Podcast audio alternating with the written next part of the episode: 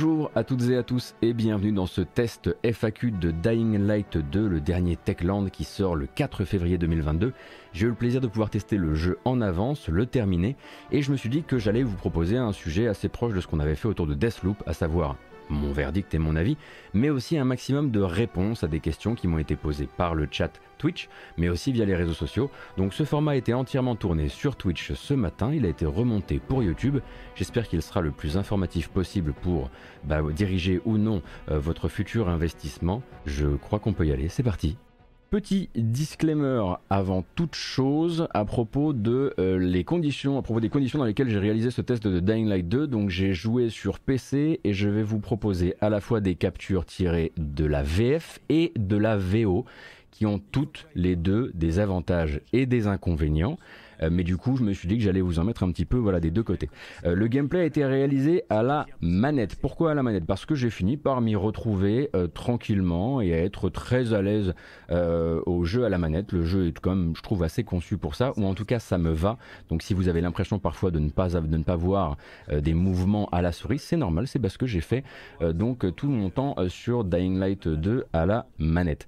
En revanche, derrière, eh bien, on peut peut-être déjà euh, vous euh, répondre à propos de cette fameuse durée de vie. Vous le savez, Techland a passé un certain temps à se dépatouiller avec une déclaration première qui consistait à dire euh, notre jeu fait 500 euh, heures en tout et pour tout. Puis ensuite, ils ont expliqué non, mais attendez, en fait, ce sera 80 heures si vous faites la quête principale plus les quêtes secondaires. Et puis ensuite, ils sont carrément revenus en arrière en disant ça fera 20 heures si vous faites uniquement la quête secondaire.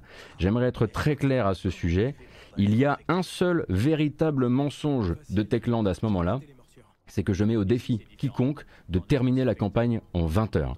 C'est un jeu qui est si vous sortez simplement du rail de temps en temps et que vous suivez la quête principale qui va pouvoir s'envoyer en 35, euh, je pense que vous allez vite réussir à toucher les 40.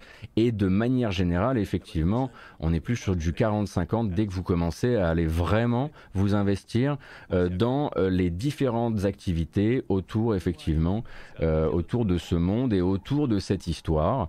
D'ailleurs, ça ça va venir injecter au jeu un de ses problèmes principaux, qui est que euh, du, côté du, scénario, il y a à mon avis quelques bonnes heures de trop. Le jeu ne sait pas comment se terminer, on en reparlera. Voilà.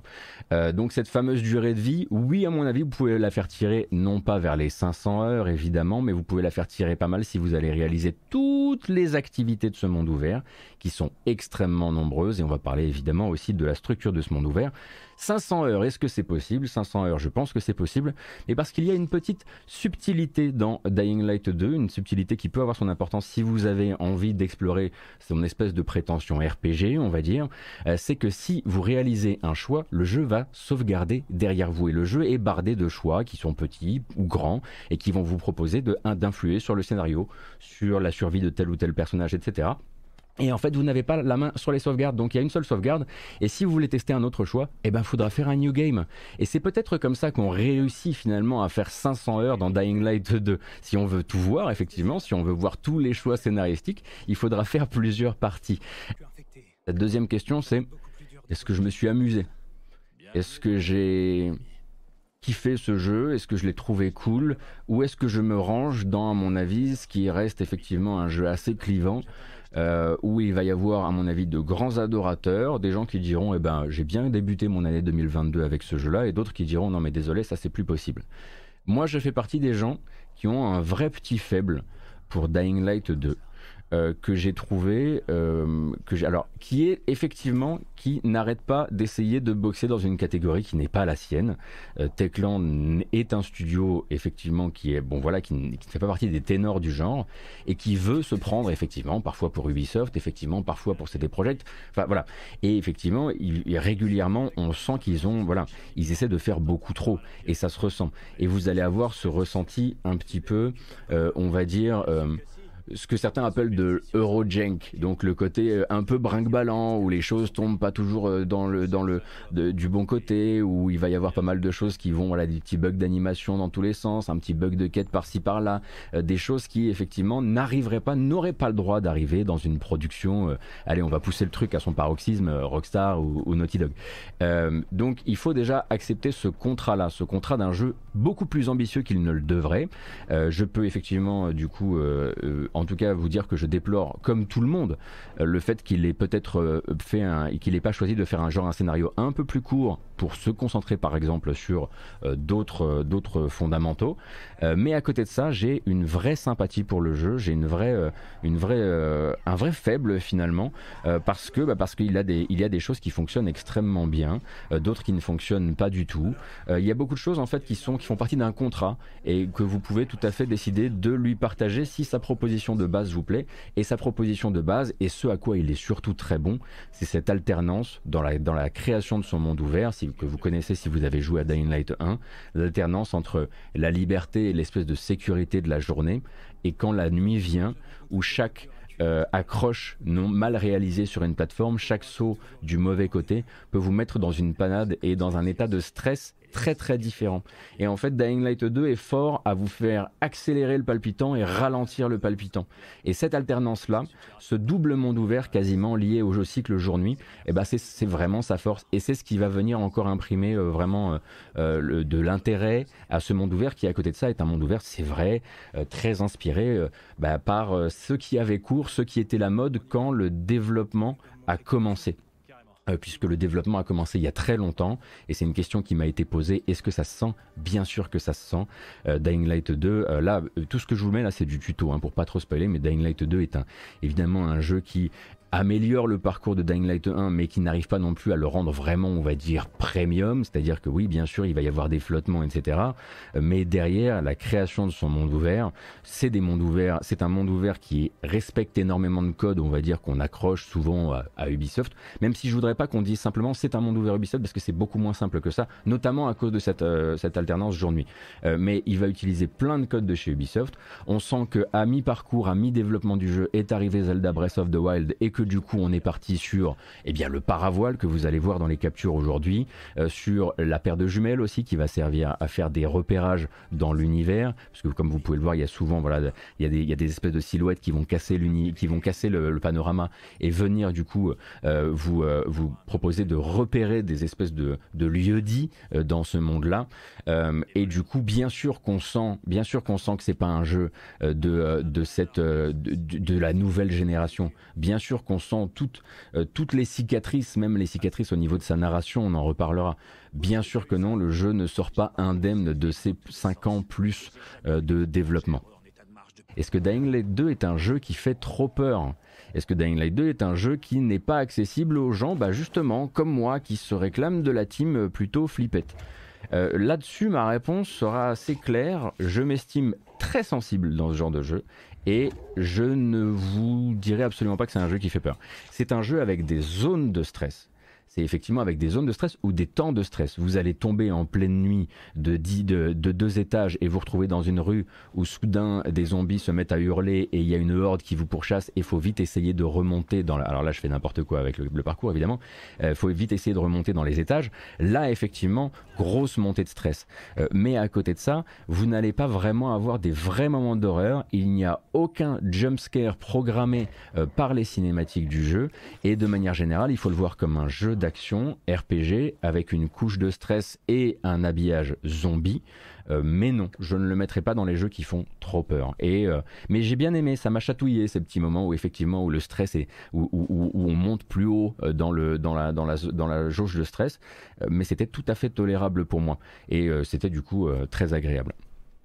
Il va y avoir évidemment la question de toutes les, activités de, ce, de ce monde ouvert. Alors on peut peut-être en parler. Hein.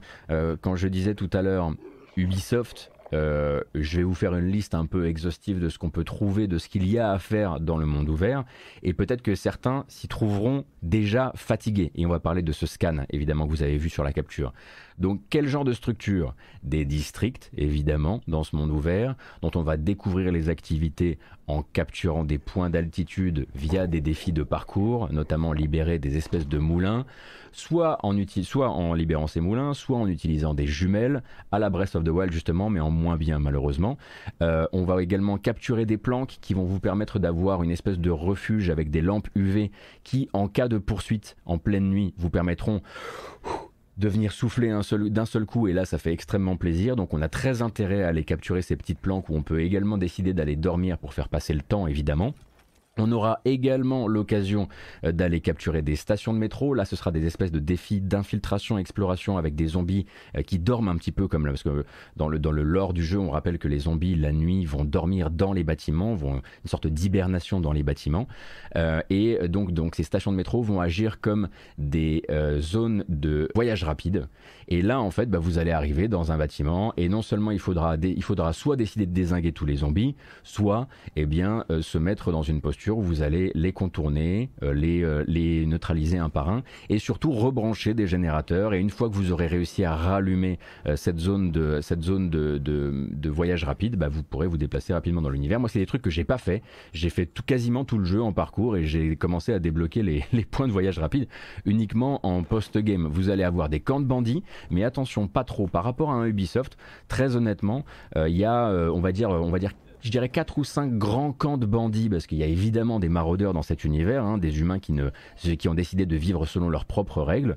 Euh, mais il ne faut pas s'imaginer qu'il va y avoir des douzaines et des douzaines de camps de bandits à libérer. Hein. Grosso, grosso modo, oui, il y a plein d'activités, aussi des activités émergentes, un petit pack de maraudeurs ici, un pack de zombies spéciaux là, mais des vrais camps de bandits avec infiltration, puis réaliser euh, quatre ou cinq tâches différentes pour pouvoir ensuite récupérer ce camp de bandits, ça arrive quatre ou cinq fois vraiment euh, dans le jeu. Il y a des, il y, en a, que j'ai beaucoup plus aimé, c'est effectivement les, les captures de tours radio qui vont être des vrais défis de parcours, qui vont vous demander de vraiment explorer l'univers. Mais ceux que j'ai le plus aimé, moi, euh, ce sont les euh, châteaux d'eau. Et les châteaux d'eau, eh bien, euh, ça va être des bâtiments où vous allez être tranquille, il n'y a pas de zombies, il n'y a rien vraiment de, il n'y a pas de menace, mais vous allez, vous avez, vous allez devoir connecter plusieurs générateurs entre eux. Et pour ça, vous allez tirer un câble. Et il va falloir trouver un moyen de faire passer ce câble dans un bâtiment à travers les étages, etc en réussissant à rester dans la limite de la longueur du câble. S'il fait 30 mètres, il faut que vous réalisiez les puzzles de je vais ouvrir telle porte, puis je vais passer par tel conduit pour ensuite réussir euh, à créer un raccourci qui va me permettre de passer avec le câble. Et quand vous avez, quand vous avez euh, raccordé, ces, euh, ces différents, ces différents générateurs, vous allez pouvoir, bah, justement, parce que c'est l'une des promesses à la base du jeu, vous allez pouvoir décider d'attribuer ce château d'eau à telle ou telle faction, puisque les différentes factions ont, euh, enfin les deux factions du jeu ont des intérêts effectivement divergents il y a ces zones d'ombre aussi, et les zones d'ombre vont être des, endroits où vous allez tout simplement, euh, eh bien c'est des endroits où les zombies dorment le jour. Vous allez vous y infiltrer la nuit quand il y a moins de zombies. Je pense que vous connaissez très probablement les zones d'ombre depuis Dying Light 1. Euh, le but, ça va être bah, justement de s'infiltrer, d'explorer et d'aller chercher euh, des espèces de packs qui vont vous permettre soit d'améliorer euh, votre jauge de santé, soit d'améliorer votre jauge d'endurance. Ce qu'il faut savoir par rapport à toutes ces activités, et là je ne vous ai même pas tout cité, c'est que pour la plupart, elles sont absolument euh, secondaires. C'est-à-dire que quand ils disent que vous pourriez en gros traverser euh, la quête principale sans vous soucier de tout cela si ça ne vous intéresse pas, j'estime que grosso modo ils se foutent pas trop de votre gueule, à part à un ou deux moments où effectivement on se dit c'est vrai que là un tout petit peu plus d'endurance ou de vie ne serait pas trop. On va se faire euh, quelques, euh, on va se faire quelques explorations de zones d'ombre pour aller chercher ce qu'ils appellent ces fameux inhibiteurs, et puis on passe à la suite. Grosso modo, ce qui est vraiment bien, c'est que le, monde ouvert ne vous est absolument pas, on vous force pas à bouffer ce monde ouvert, on vous force pas à vous le cogner. Euh, si vous n'en avez pas envie, vous ne le faites pas. Mais ce que j'ai trouvé vraiment cool, c'est qu'il y a des morceaux du monde ouvert, notamment les châteaux d'eau et quelques autres trucs. Qui justement euh, sont euh, plutôt des choses que j'ai eu envie de faire en l'occurrence, euh, plutôt que l'inverse, ce qui est une bonne nouvelle. Est-ce que dans le 1 il y avait deux open world séparés, voire trois avec le DLC. Est-ce qu'il n'y en a qu'un unifié cette fois-ci, Gotos? Non, pas vraiment. Vous allez commencer dans, eh bien, dans le monde que vous voyez là. Le monde que vous voyez là, euh, c'est le vieux, le vieux ville d'or. La ville s'appelle Ville d'or. Tout se passe dans la même ville, à part quelques moments qui vont vous faire sortir de la ville. Euh, le vieux ville d'or, c'est pas très très haut. C'est des bâtiments européens, effectivement, de deux ou trois étages. C'est un peu l'endroit où vous allez apprendre les premiers mouvements de parcours, vous familiariser avec le jeu, etc. Et effectivement, plus tard, via un truchement scénaristique, va vous faire accéder à la deuxième partie, qui lui est de la véritable ville avec du très très haut building, le paravoile, etc., etc.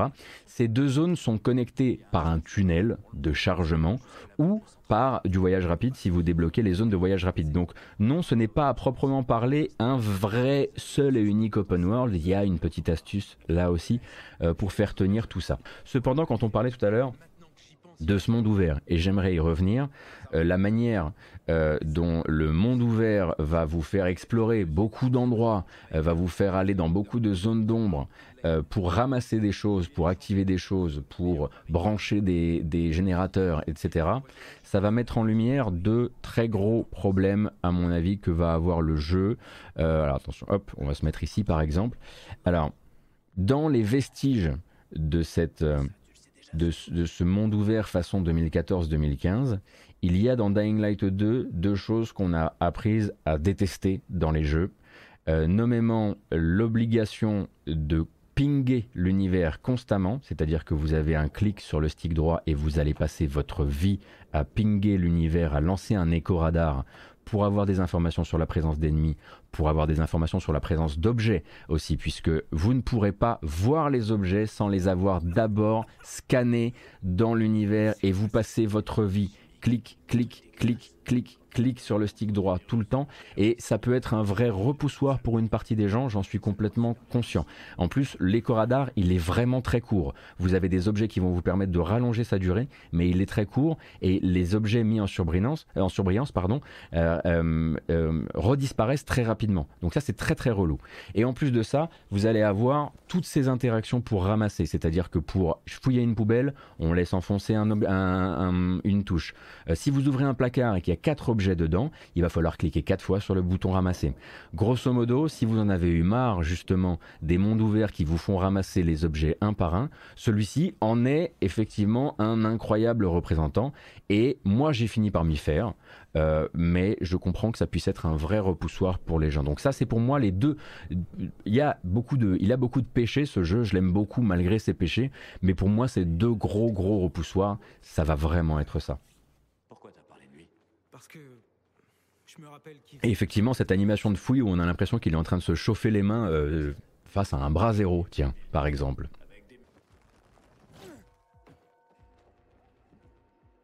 Alors comment s'intègrent les quêtes secondaires dans tout ce fourbi? Comme je le disais, encore une fois, vous allez venir taper l'écueil de ce monde ouvert des années, euh, des années 2014-2015 vous allez avoir un petit peu ce syndrome à la Arkham dans le jeu, euh, à savoir cette impression qu'on a, qu'ils ont oublié que maintenant on est à l'ère effectivement des jeux qui vont essayer de, d'inscrire leur quête secondaire dans les urgences et les besoins du personnage principal. Là, c'est pas le cas. Là, vous êtes en train de courir avec des zombies aux fesses. Euh, vous êtes entre deux, deux euh, quêtes scénaristiques extrêmement importantes qui, qui vraiment impliquent les différentes factions. Euh, et il y a un mec qui va vous dire Hé, ça vous dirait d'aller chercher un truc pour sauver mes abeilles? Voilà. On est dans ce genre de truc-là, hein. on est dans ce genre d'anciens open world, et euh, bah, il vaut mieux le savoir hein, euh, avant, de, avant de partir à l'aventure. De ce côté-là, sur la structure, l'intégration des quêtes secondaires à, cette, à ce monde ouvert, on est sur quelque chose d'assez vieillissant. Tout comme toute la proposition, de manière générale, et celle est une structure de jeu vieillissante, avec bah, autour le truc principal, cette alternance jour-nuit qui est bah, toujours le sel très particulier qui fait qu'il n'y a pas d'autres finalement open world euh, d'action RPG, enfin d'action surtout, comme Dying Light 2 à part Dying Light 1. Voilà, c'est ça qui, qui, lui permet de garder encore son unicité. Donc, la question qui a été posée ensuite, si le jeu dure 500 heures, est-ce qu'on fait quelque chose de différent les 10 premières heures que les 490 restantes? C'est une question qui pourrait nous amener à une autre, et cette autre question, c'est celle de la progression dans Dying Light 2, son troisième vrai gros péché. Et vraiment, je vais essayer d'empacter de, ça comme les trois gros péchés de Dying Light 2.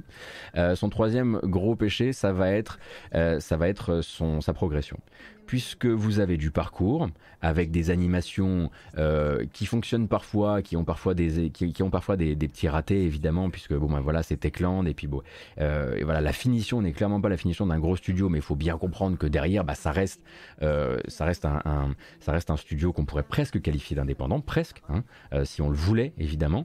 En revanche, vous avez un système de progression qui a été tout simplement mal conçu.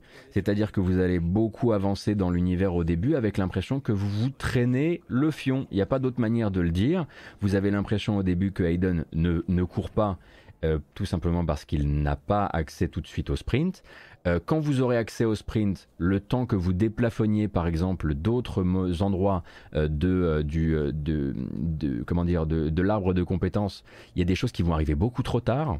Euh, par exemple, la glissade. La glissade est, un, est une capacité du personnage de Hayden qui arrive incroyablement tard. Et donc, pendant très longtemps, vous allez, vous allez disposer d'un sprint, mais vous allez continuer à vous arrêter et vous baisser quand vous passez sous un, sous un, sous un, petit, euh, un petit obstacle. Ça, ça aurait dû être beaucoup plus beaucoup plus bas en fait dans l'arbre de compétences. Euh, et puis euh, ensuite, il y a des trucs qui vont être débloqués hyper tôt. Vous disiez non mais ça en fait c'était pas hyper nécessaire tout de suite, tout de suite. Je sais pas si vous avez connu par exemple Arkham City. Arkham City, il y a l'accélérateur de grappin. L'accélérateur de grappin dans Arkham City devrait vous être donné dès le départ, ou en tout cas, le jeu vous devrait vous dire dès le départ, mais va faire les défis de vol pour prendre l'accélérateur de grappin, ça va transformer ton jeu. Et en fait, le jeu ne vous le dit pas et vous le faites hyper tard pour certains, moi ça a été mon cas, et vous passez à côté d'une partie du plaisir de votre temps passé sur Arkham City. Bah là c'est un peu la même chose mais sous la forme d'un arbre de compétences euh, qui n'a euh, pas toujours été bien pensé. Mais à un moment, justement, au-delà de cette dizaine d'heures, euh, il va y avoir un changement drastique et oui, vous allez avoir accès à un maximum de choses parce que vous allez avoir accès au paravoile, parce que vous allez avoir accès euh, au grappin, euh, parce que vous allez avoir accès à énormément de choses qui font que là, oui, effectivement, on trouve ce parcours et ce parcours qui est également porté, bah, porté par la musique. Et j'aimerais bien, si vous voulez bien, qu'on parle à un moment de la musique d'Olivier de Rivière parce que ça risque, encore une fois, aux surprises, de faire date. Donc Techland est allé chercher Olivier de Rivière pour sa musique et comme vous, savez quand on travaille avec Olivier de Rivière, ce que l'on veut c'est qu'on veut de la musique qui soit adaptative, qui réponde et surtout qui vienne complimenter le joueur dans ses réussites. Compositeur entre autres de Remember Me. Là il faut imaginer au niveau de la musique que vous allez avoir un mélange d'un point de vue, A, et un petit bug sur la droite de l'écran, un mélange d'un point de vue des styles musicaux entre euh, un peu Remember Me pour l'électro sans la partie, euh, on va dire, orchestre euh, glitché. Et bah, Don Davis, hein, le compositeur de Matrix, qui est l'influence principale, avec une BO qui du coup va utiliser les différents instruments pour venir ponctuer ce que vous réalisez, soit en parcours, soit en combat, soit en vitesse, etc., etc. Et ça va donner des moments comme ça.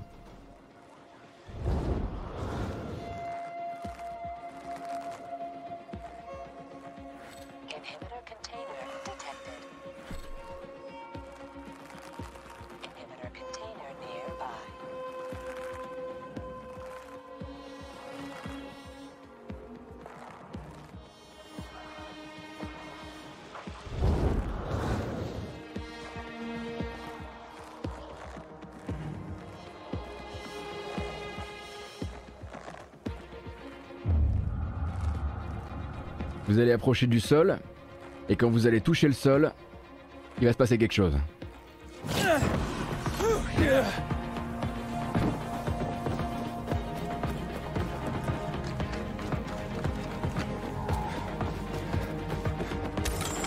Vous l'avez? Voilà, ça. Ça, ça c'est ouf.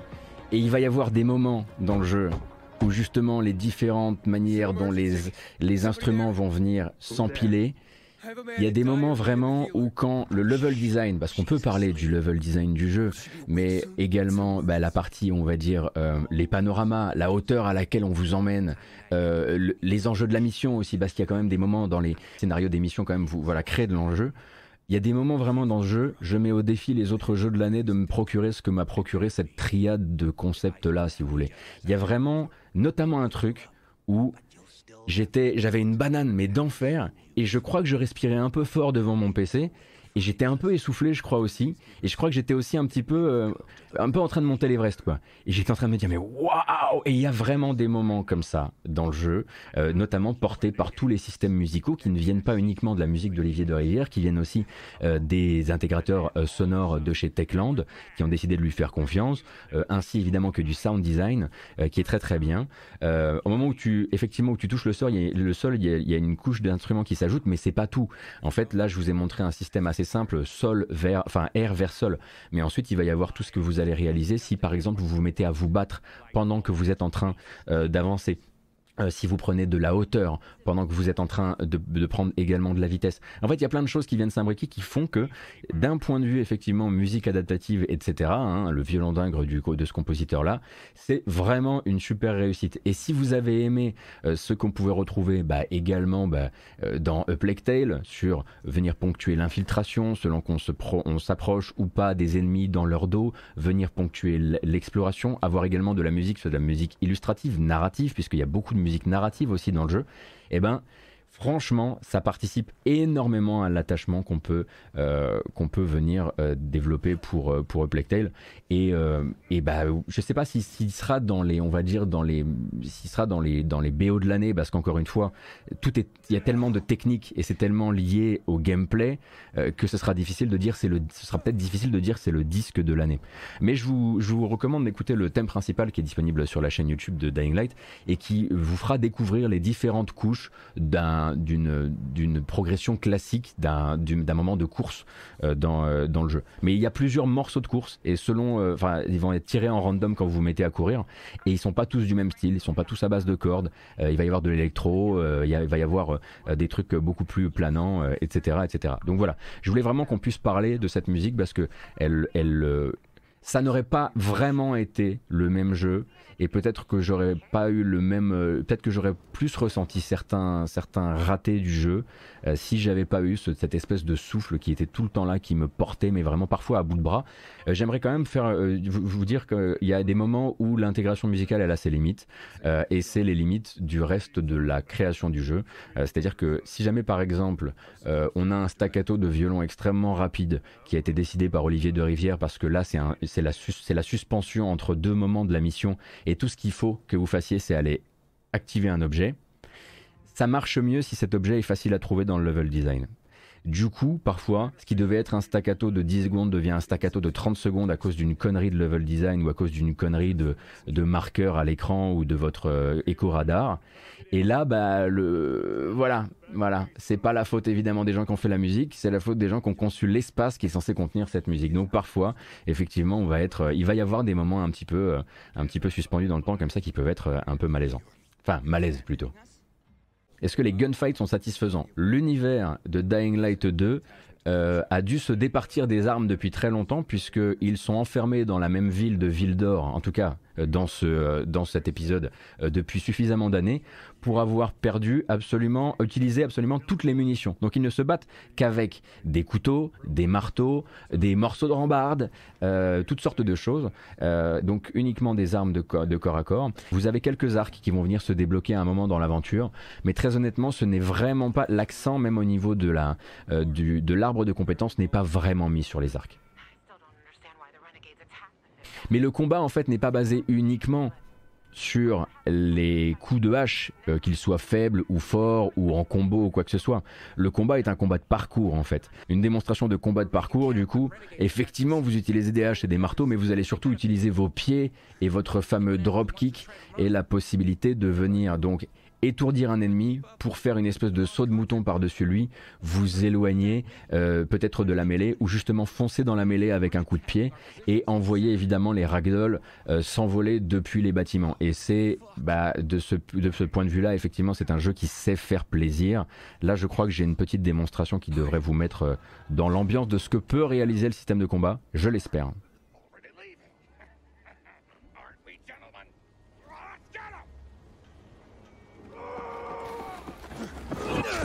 Voilà, évidemment, je me suis raté, mais ça va commencer, n'est-ce pas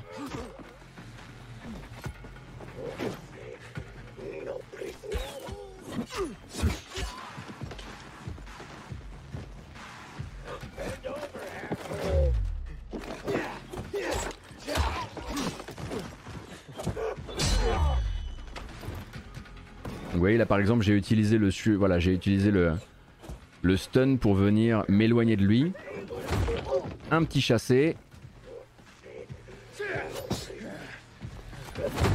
Et un deuxième chassé. Alors un autre truc aussi c'est que au début je me disais le jeu n'a vraiment qu'une seule ambiance. Et ensuite j'ai compris que euh, c'était surtout à Ville d'Or qui faisait bon vivre et qu'il allait avoir d'autres moments, effectivement, avec de la tempête. Au revoir.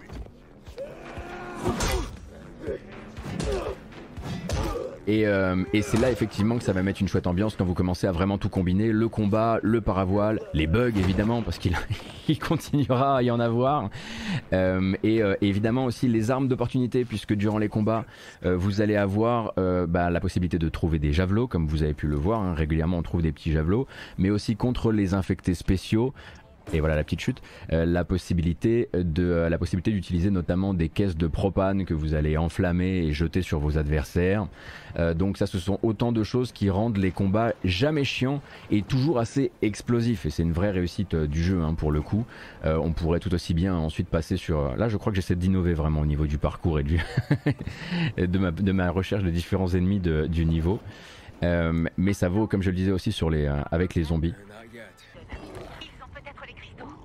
Donc ça, évidemment, on les avait vus plusieurs fois hein, durant la communication du jeu. Je pense que vous les connaissez un peu si vous connaissez l'univers de Dying Light. Il y a beaucoup de, beaucoup de mutations à attendre. Et puis bon bah là, évidemment, il va falloir faire un petit peu plus attention à la fois à sa jauge de vie et à sa jauge euh, d'endurance. Euh, faire attention au fait que régulièrement, quand même, durant ces combats, il y a d'autres zombies. Bon là, typiquement, c'était un effet de poison qui a été activé sur mon, arme qui est un marteau. Euh, la possibilité aussi, là je le fais pas dans ce combat-là, mais d'utiliser votre lampe à UV pour repousser les zombies, euh, ce qui va vous permettre de faire du contrôle euh, de foule.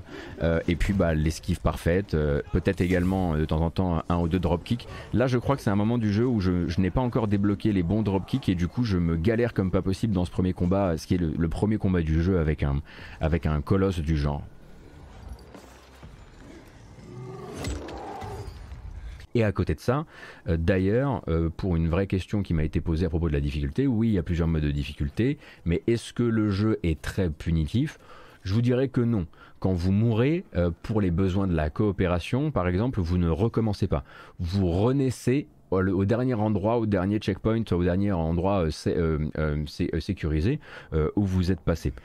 et si vous renaissez là-bas, ça veut dire que vous y renaissez avec euh, donc des barres de vie des ennemis qui ne sont pas forcément euh, revenus à zéro, ce qui peut faire plaisir si vous avez décidé, de défoncer un boss alors que vous n'aviez pas forcément encore le niveau ou suffisamment de santé ou suffisamment d'endurance. Oui, vous pouvez le faire, oui, vous pouvez le grinder. Là, je suis en train de faire encore n'importe quoi avec le parcours. Euh, et, et vous allez renaître pas bien loin et vous allez pouvoir recontinuer le combat où vous étiez. En revanche, attention, euh, ça va dans les deux sens, évidemment. Euh, donc s'il y a des droits, il y a des devoirs, comme dirait l'autre. Et du coup, ben, si vous aviez cramé vos 9 molotovs avant de mourir, vous n'allez pas renaître avec vos 9 molotovs, ce qui semble assez logique. Mais du coup, ça permet au jeu de ne pas être trop punitif, on n'a jamais trop l'impression de perdre du temps, même si on fait une bêtise, euh, même si on tombe au mauvais endroit au mauvais moment. La question de la VF. Alors, on va pas uniquement parler de doublage, on va parler de doublage certes un peu après, mais d'abord de localisation. Il faut savoir que la localisation à laquelle moi j'ai joué, d'un point de vue de la localisation écrite, elle a déjà été modifiée par un patch très récemment. Il y a encore peu de temps, par exemple, les cassettes audio, euh, puisque c'est tape en anglais, s'appelaient de l'adhésif. Donc tous les audiologues que vous trouviez dans l'univers, c'était de l'adhésif. Euh, il y a plein, plein, plein de traductions qui du coup restent parce qu'elles sont dans les doublages. Euh, donc des traductions qui, viennent donc d'une mauvaise méthode de travail qui consiste à ben, on n'a probablement pas laissé les traducteurs avoir accès au contexte assez peu souvent au contexte. Et du coup, régulièrement, vous allez entendre des acteurs, des comédiens de doublage prononcer des phrases qui soit n'ont pas de sens, soit pas de sens dans le contexte. Attention, ça n'arrive pas à toutes les phrases, mais ça arrive assez régulièrement pour qu'on puisse régulièrement être sorti un peu de son immersion par une phrase où on se dit Pardon? Et effectivement, ils peuvent corriger le texte, mais ils ne feront pas réenregistrer euh, les voix. Et ça, ça peut effectivement être un souci.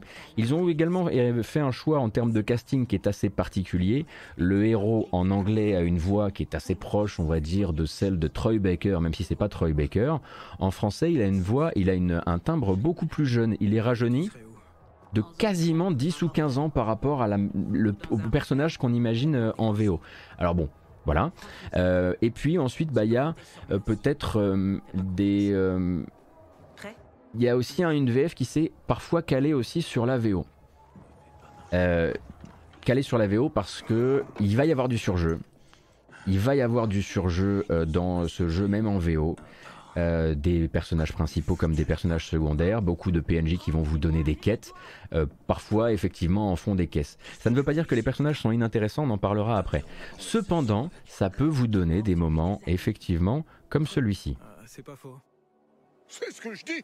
Plus personne ne se soucie plus du goût de rien. Quoi, ça te surprend? La vérité, c'est que ces soi-disant brasseurs ne sont que de foutus amateurs.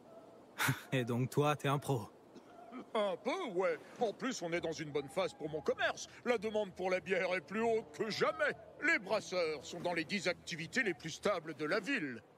Juste derrière les voilà, donc parfois ça va, mais et puis parfois c'est très bien. Parfois il y a des personnages, notamment des personnages euh, de cette euh, de cet univers, les personnages principaux, qui sont beaucoup plus, beaucoup mieux travaillés. Mais il y a eu effectivement, à mon avis, un moment soit du manque de temps, soit du manque d'argent, soit du manque de méthode sur la VF, qui fait que euh, bah, qui fait que c'est compliqué. Et le vrai clou dans le cercueil pour les gens qui aiment ce genre de, qui aiment la, la localisation et le travail de localisation, c'est que vous ne pouvez pas jouer en VOST-FR. En tout cas, moi, à l'époque, je n'avais pas accès à la VOST-FR. J'avais accès soit à l'anglais intégral, soit au français intégral. Euh, ce qui se fait de plus en plus, par exemple, il me semble que c'est le cas des jeux Microsoft. Il me semble que Halo Infinite, c'est un peu la même, euh, la même, euh, la même sauce aussi. Je voudrais pas me, je voudrais pas m'avancer dans la, dans cette affaire-là. mais voilà, encore un petit truc qu'il aurait pu mieux soigner hein, dans sa conception pour que chacun puisse bah, jouer justement à la carte. Ce qui est quand même, ce qui est quand même un peu la, base dans ce genre, dans ce genre d'expérience. Donc voilà pour la VF. Les RP m'ont assuré que la VOSTFR sera dispo day one. On verra bien, me dit Peter Line. Eh bien, on va croiser les doigts. Ça serait quand même effectivement la moindre des choses. Alors, je corrige du coup, Halo Infinite, il y avait la VOSTFR Très bien. Très bien si vous le dites. Je vous fais confiance sur ce point, c'est vraiment pas un truc qui est important pour, euh, pour ma démonstration du jour. Maintenant, le scénario de Dying Light 2, est-ce que le scénario m'a plu? Est-ce que la manière dont sont installées les, factions m'ont plu? Euh, Est-ce que les choix narratifs changent vraiment la donne ou est-ce que c'est un gimmick? Comment s'intègrent les quêtes secondaires? Autant de questions qu'il faut évidemment se poser. Est-ce que le scénario m'a plu? Le scénario est extrêmement classique et de manière générale, on va dire, euh, ne créera pas chez vous de très très grandes surprises. Euh, je dirais que le, scénario est vraiment une espèce de toile de fond. Euh, il aurait pu se faire relativement silencieux, on va dire, ou en tout cas ne pas venir trop vous, vous envahir. Le problème, comme je le disais en ouverture, c'est que c'est trop long. Donc c'est très classique, ça utilise tous les tropes de la fiction de zombies que vous avez déjà vu avec les retournements de situation que vous avez déjà, j'imagine, prévus, des factions qui ne sont pas ce qu'elles sont, des leaders de factions qui ne sont pas évidemment ce qu'ils sont, etc., etc., etc. et ensuite, eh bien, euh, à un moment, le jeu va se dire, putain merde, je sais pas du tout comment je vais, je vais terminer. Et là, en fait, il va vous il va se proposer à lui-même suffisamment de sorties du scénario où on se dit ah ça ce serait une super sortie pour le scénario là on est vraiment sur un, on est en haut d'une montagne en termes de, tension. ça serait bien qu'il s'arrête là mais on sait par rapport au nombre de fils scénaristiques qu'il a tiré d'autres pelotes avant ça, on sait très bien qu'il va pas s'arrêter là. Donc on se dit bon bah cool, mais je sais bien que c'est pas la fin. Et quelque part ensuite il y aura une autre montée en pression et on se dira hmm, c'est toujours pas la fin parce qu'ils n'arriveront pas à tout conclure d'ici là. Et donc il y a effectivement je dirais les 5-10 dernières heures selon, votre vitesse d'avancée euh, où on se dit vous auriez pu effectivement vous épargner cette espèce de galère finale à essayer de terminer votre jeu. Donc je ne mettrai pas le scénario vraiment dans les plus de Dying Light. En revanche, ça ne veut pas dire que je jetterai toute l'écriture. Euh, pourquoi? Euh, Déjà parce qu'il y, a des, personnages que je trouve extrêmement attachants. Dans ce fourbi bizarre, effectivement, d'une VF, euh, parfois un petit peu à côté d'une VO qui peut tomber dans le surjeu, de personnages qui sont vraiment très verbeux pour rien, il y a régulièrement les vestiges de ce jeu qui voulait à la fois être un action RPG en monde ouvert, mais aussi euh, mais aussi quelque part avoir euh, la patte des grands en termes de création de personnages et de caractérisation euh, des personnages. ce qui va vous donner des moments, ce qui va vous donner vraiment des moments où le jeu prend le temps de leur donner des petits aspects très inattendus.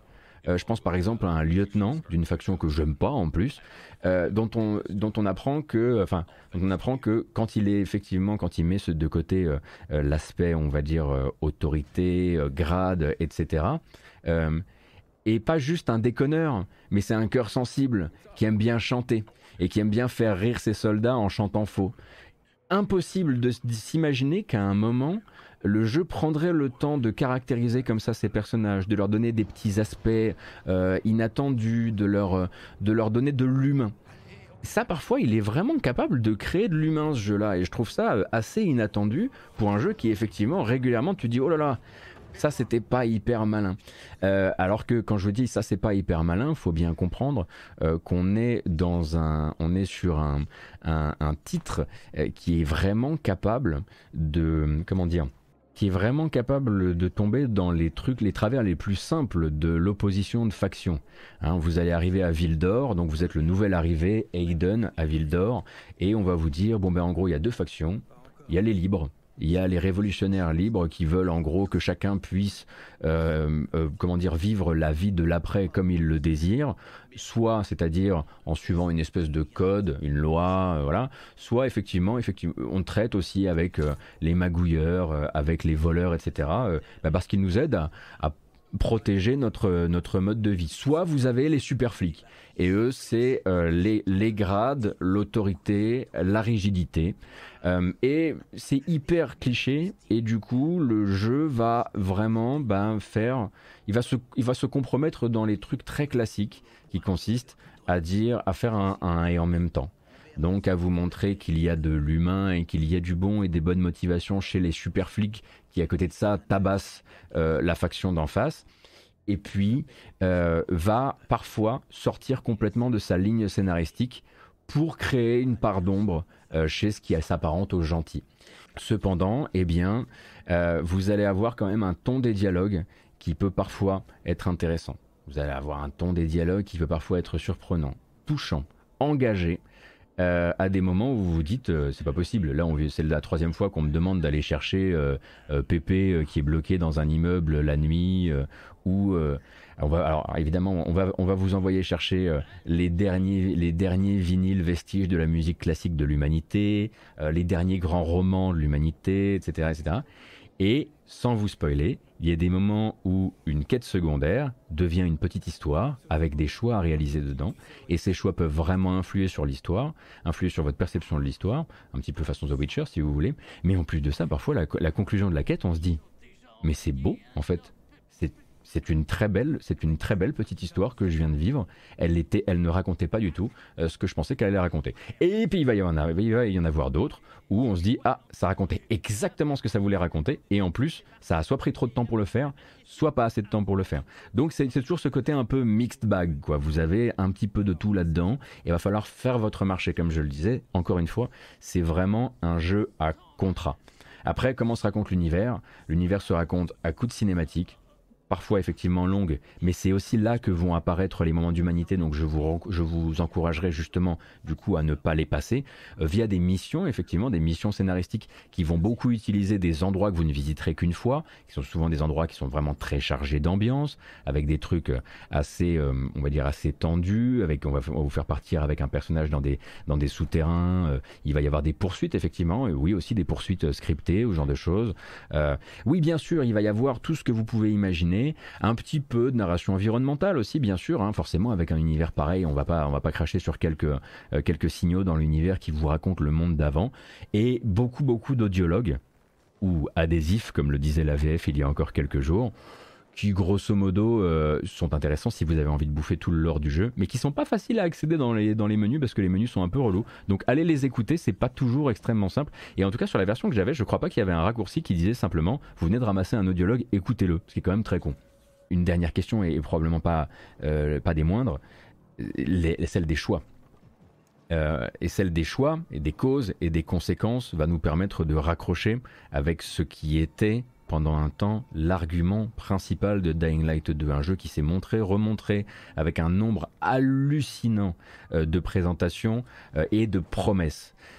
Je vous dirais absolument pas que le jeu de 2022 est le jeu qui nous était montré en 2019. C'est pas vrai. C'est absolument pas vrai. Euh, au niveau des, choix, ne serait-ce que là, vous voyez par exemple, je capture, bon voilà, on, capture des districts et on capture euh, des moulins et on capture des châteaux d'eau, etc.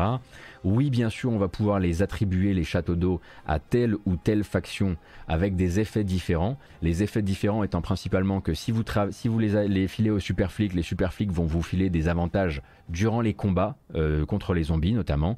Euh, par exemple, des voitures piégées que vous allez pouvoir activer pour faire exploser les zombies euh, qui vous courent après. Alors que les gens du monde libre, en tout cas les, les indépendants, vont vous installer principalement des nouveaux, des ziplines par exemple, ou des nouveaux ou des, ou des tremplins pour vous permettre d'avancer encore plus vite dans l'univers. Très honnêtement, le parcours devient vite grisant, si vite grisant qu'on en vient à juste toujours favoriser euh, les gentils, on va dire, parce que ce qu'ils installent dans l'univers est vraiment très utile. Et en fait, ridiculise même ce qu'installent les, ce qu'installent les peacekeepers, les flics euh, du, du jeu, puisque bah, si vous vous déplacez super vite, vous n'avez pas besoin de vous battre. donc, en l'occurrence, c'est vrai qu'on a envie de les avantager parce que bah, c'est eux qui nous filent les meilleurs bonus. Mais à côté de ça, les choix du jeu, en tout cas la manière dont vous allez avantager ou pas faction en leur confiant tel ou tel district, n'a pas vraiment toujours de euh, d'effet, dans le sens où il va y avoir des choix dans les dialogues qui peuvent avoir des effets, et on en parlera, mais donner une faction à telle, donner un truc à telle ou telle faction donnera simplement une faction qui, au détour d'un dialogue, vous dira, euh, ouais, enfin, je me souviens quand même que la dernière fois, tu m'as promis que tu allais me filer cette, euh, ce district, et finalement, tu me l'as pas donné. mais à la, mais il faut absolument pas s'attendre à ce que parce que pendant un temps le jeu travailler avec Chris Avlon, vous pourrez par exemple vous fâcher entièrement avec une faction. Il y a deux factions dans le jeu. C'est juste pas possible. Donc en fait, ces factions-là, elles vont vous taper gentiment sur les doigts peut-être. Et même, il y a des fois où scénaristiquement, et là on va rentrer. Ah, voilà, là par exemple, je fais une découverte funeste. C'est pas le moment pour rentrer dans ce bâtiment il va y avoir effectivement des moments où même les choix, le jeu va être obligé de faire des espèces de, de, faire des petits pas de côté pour éviter les retombées de, euh, de, les implications de son propre de sa propre structure si vous voulez. Donc oui, vous avez des choix de dialogue. Oui, vous en avez effectivement euh, une euh, bah, vous en avez une palanquée quand même des choix de dialogue, petits et grands. Oui, vous allez avoir l'accès à plusieurs fins moi, je n'ai pu en voir qu'une, car comme je le rappelle, c'est monté sur un, principe de sauvegarde automatique, et donc il aurait fallu que je refasse une run pour voir une autre. Et oui, vous allez avoir effectivement droit de vie ou de mort sur certains personnages, des vrais dilemmes qui consistent non pas à dire je pars avec Michel ou avec Paul, mais je reste avec Michel pour le sauver, auquel cas euh, la prochaine mission n'aura pas la même tournure, parce que par exemple, mettons, vous êtes sur une course-poursuite, vous décidez de rester avec tel personnage pour lui porter secours, eh bien vous allez laisser filer le mec que vous, que vous poursuiviez, et du coup la prochaine mission ne consistera pas à le, tabasser là où il est, mais à le retrouver. Et donc régulièrement, le jeu va s'accorder, quand je dis qu'il boxe au-dessus de, de sa catégorie, c'est aussi ça. Il s'accorde le droit de vous faire, faire, de faire ouvrir ou fermer un bout de mission selon le choix que vous allez réaliser. Euh, mais effectivement, vous n'allez pas non plus réécrire les grands tenants de l'histoire. Hein. Les grands rouages scénaristiques vont être connectés par des choses qui peuvent bouger un petit peu par vous et qui sont pas juste du cosmétique, qui vont aussi venir influencer euh, ce que le jeu va vous demander de faire. Mais il faut pas non plus imaginer que vous allez renverser entièrement l'univers. C'est pas un jeu à la Fallout New Vegas vous allez doubler toutes les factions. À un moment, il faudra faire un grand choix et puis un autre grand choix qui, grosso modo, amèneront à votre, fin. Ce que j'aime bien, en revanche, c'est que le jeu va pas, de, temps en temps, va s'accorder le droit de, euh, va s'accorder le droit de montrer très tard les retombées de certains de vos choix. À un moment, vous allez vous dire, tiens, ça n'avait pas d'effet ça. Et genre 2, 3, 4 heures plus tard, surprise, eh bien en fait il y avait quand même une modification qui semble quand même importante dans mon expérience de jeu, dans mon ressenti, dans mon écriture du personnage de Hayden. Et ça, c'est plaisant. Parce que vraiment, à côté de ça, je peux vous le dire, le personnage de Hayden, il n'a pas grand chose à proposer. Euh, c'est euh, grosso modo une espèce de coquille vide euh, qui a un, objectif extrêmement classique. grosso modo, il cherche sa sœur qu'il a perdue durant l'enfance et il, ne, il sera rarement bien caractérisé, honnêtement. L'histoire que vous vous, écrivez via ces choix est vachement plus intéressante, je trouve. Est-ce que, le, est-ce que la prise qu'on a sur l'univers passerait aussi, puisque évidemment le Techland a beaucoup communiqué sur la libération euh, de pas d'avant-poste, mais de, de grands, de, châteaux d'eau, ce genre de choses, et donc de confier tel ou tel district à telle ou telle faction. Euh, est-ce qu'il y a une partie gestion? Euh, gestion, survie, venir équiper le quartier pour lui permettre par exemple de mieux se défendre contre les attaques, etc. La réponse est non. Euh, vous n'avez absolument pas de mode, hein, on va dire un peu tower défense qui serait en à côté du jeu. Vous, vous allez être le grimpeur, le libérateur, vous allez venir ensuite confier ça aux différentes factions. Mais non, non, vous n'aurez pas l'occasion ensuite de participer à une espèce de, de, de, même de jeu de stratégie extrêmement lointain entre les zombies et les, euh, entre les zombies et les, survivants. Non. Euh, après, la partie survie, ce sera principalement dans votre partie, ça va être oui l'artisanat. Euh, qui va venir vous permettre d'améliorer à la fois vos extensions d'armes, euh, qui vont, qui en gros, ça permet de déclencher de temps en temps une, une attaque élémentale sur un coup de hache ou un, voilà, un coup de marteau ou ce genre de choses. Euh, la possibilité d'améliorer leur, leur durabilité, car les armes ont de la durabilité. comme dans Dying Light 1, si je ne dis pas d'annerie. et à côté de ça, l'artisanat va aussi vous permettre, en échangeant à la fois des ressources, mais aussi des têtes de zombies, des zombies normaux, des zombies spéciaux, des zombies inhabituels, euh, d'améliorer par exemple, on va dire, l'efficacité de vos pansements l'efficacité de vos, vos espèces d'inhalateurs. Les inhalateurs, en fait, vont vous permettre de repousser votre transformation, puisque quand vous quand vous baladez la nuit, si vous n'êtes pas directement exposé à la lumière UV, euh, vous allez avoir un timer qui va vous dire, en fait, à partir de temps et temps de minutes, tu vas commencer à perdre de la vie.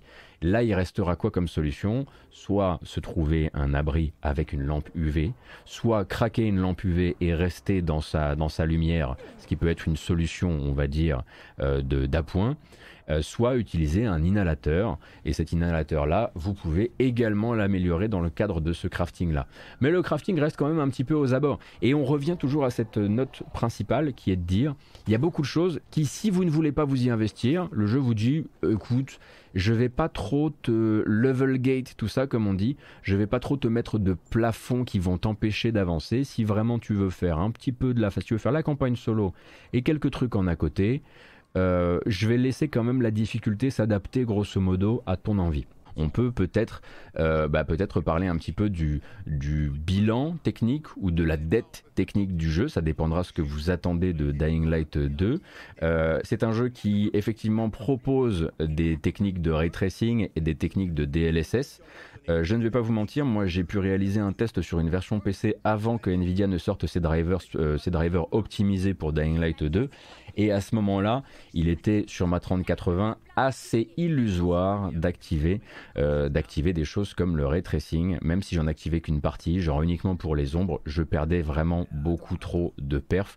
Et il y a clairement un sujet d'optimisation dont je ne sais pas s'il sera vraiment réglé par le patch Day One. De manière générale, j'aurais tendance à vous dire toujours attention, un patch Day One, ça n'a jamais tout réglé dans un jeu. Vous avez également la possibilité de passer par le FSD, mais le FSD me vraiment me dénaturait beaucoup trop le piqué de l'image. Euh, je ne jouais pas en 4K, je jouais en 1440p.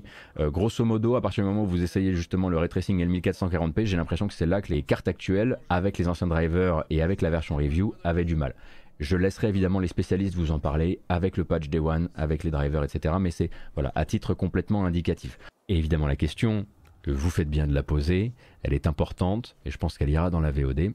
Euh, y a-t-il des microtransactions? Y a-t-il des douilles dans Dying Light 2 c'est peut-être aussi ça qui le rend un peu malheureux, malgré son côté vieillot et ses, et ses nombreux péchés, euh, qui le rend attachant quelque part. Il n'y en a pas. Il y a un programme de DLC qui sortiront plus tard. Euh, mais il n'y a pas euh, de, il n'y a pas de microtransactions.